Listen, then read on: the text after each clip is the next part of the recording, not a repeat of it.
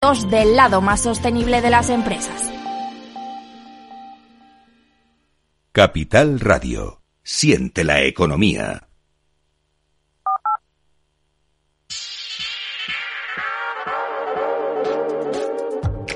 Es la hora de tomar posiciones. Informe de preapertura de mercados en Capital Radio con la información necesaria para tomar mejores decisiones de inversión. Y con la información de las pantallas de CMC Market Brokers lo que vemos es una apertura aparentemente tranquila de todas las bolsas de Europa. Ahora mismo estamos observando cómo el futuro del IBEX viene bajando 11 puntos, no cambia mucho su perspectiva, no, no, incluso menos, se está ajustando y dándose la vuelta, está plano. No vamos a decir que hay tendencia, está plano. Lo mismo que vemos en otros índices futuros de índices europeos, como el alemán inicialmente. Baja un poquito el futuro del Eurostox, una décima, siete puntos, en 4.891. Estamos observando cómo el futuro americano, el SP500, tenemos un descenso de una décima, cinco puntos en 5.084. Un máximo histórico, un récord histórico nuevo del Bitcoin, también en la agenda de esta mañana que está tocando, según vemos ahora mismo en las pantallas, los 50, 58 mil, 58 mil dólares.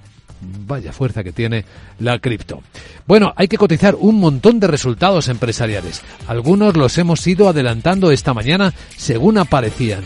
Sandra Torrecillas, y ahí están los de Endesa, a ver qué dice el mercado. Buenos días. Eh, con un beneficio neto que le ha bajado, ojo, un 70%, hasta 742 millones de euros. Explica la empresa que se ha visto impactada por el laudo que le obliga a pagar 530 millones a un productor de gas natural licuado y también por el descenso en el margen del gas eh, después de los altos precios que obtuvo en 2022. Las cifras están por debajo de lo esperado. También tenemos los resultados de AENA. AENA que ha logrado un beneficio histórico superior a los 1.600 millones de euros con un incremento de casi un 81%. El tráfico de pasajeros ha superado los niveles prepandémicos. Atención porque propone un dividendo de 7,66 euros por brutos por acción. Atención también a Indra. Con un beneficio neto que le sube casi un 20% hasta 206 millones de euros gracias sobre todo al buen comportamiento del negocio de defensa. Eleva previsión de beneficios para este año y mantiene dividendo en 0,25 euros por acción. Los números de Amadeus. Alcanza un, eh, supera los mil eh, millones eh, de euros en 2023. Eso representa un incremento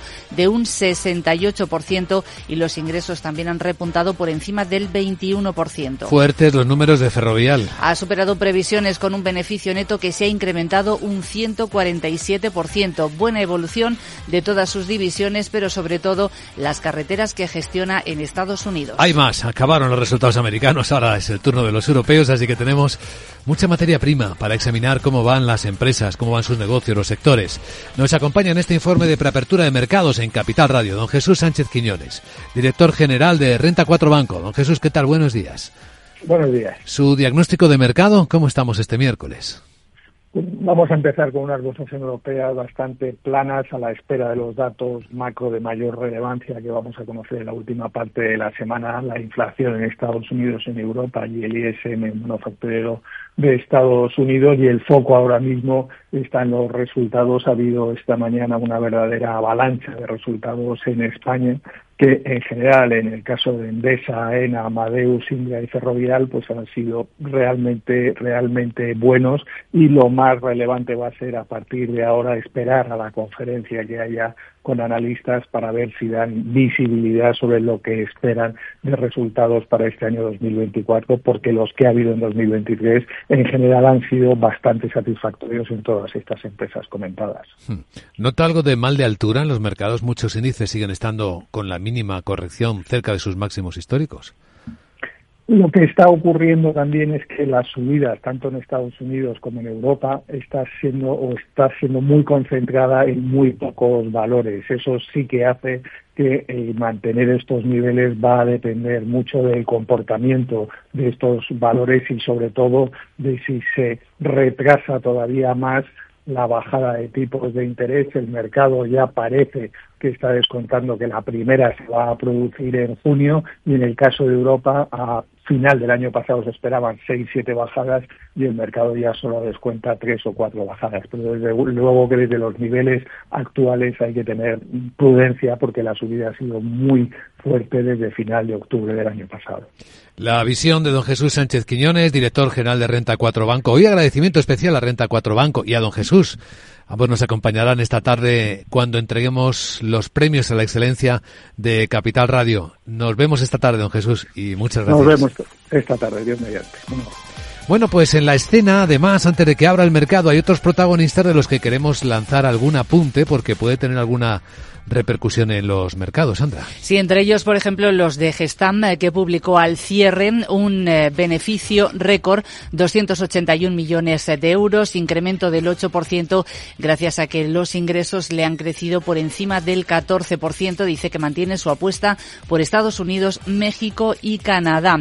Y también eh, interesantes las cifras que nos han llegado y que se van a cotizar esta mañana de otras empresas europeas. El grupo de productos de consumo británico Kit, que decepciona con una bajada de sus ingresos comparables del 1,2% en el cuarto trimestre. Sin embargo, es cierto que se muestra optimista de cara a este año 2024. Tenemos también los resultados de Worldline, la empresa de pagos francesa. Ojo porque en este caso presenta pérdidas anuales de más de 800 millones de euros. Explica que ha tenido que asumir un deterioro de su fondo de comercio de más de 1.100 millones de euros que está vinculado a sus servicios de a sus servicios comerciales. Los ingresos anuales sí que le han subido un 6%.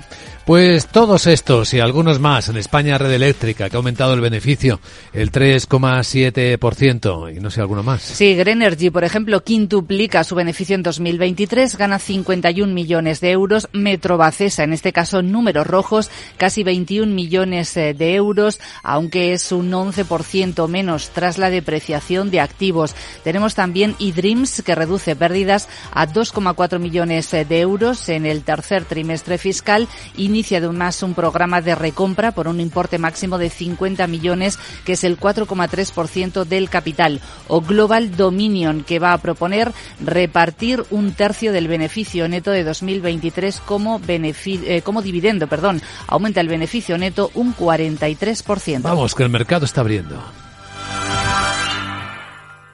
Tío, ya estoy en el tren. A ver si tengo suerte y llego tarde, ya sabes. 30 minutillos y me ahorro el billete. No creo que en media hora me pierda mucho allá en el pueblo. Como mucho al Paco contando por enésima vez cómo conoció a la Juani.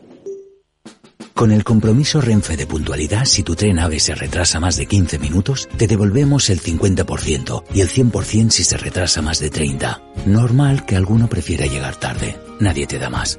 No todos los trenes son como Renfe. Renfe, tu tren.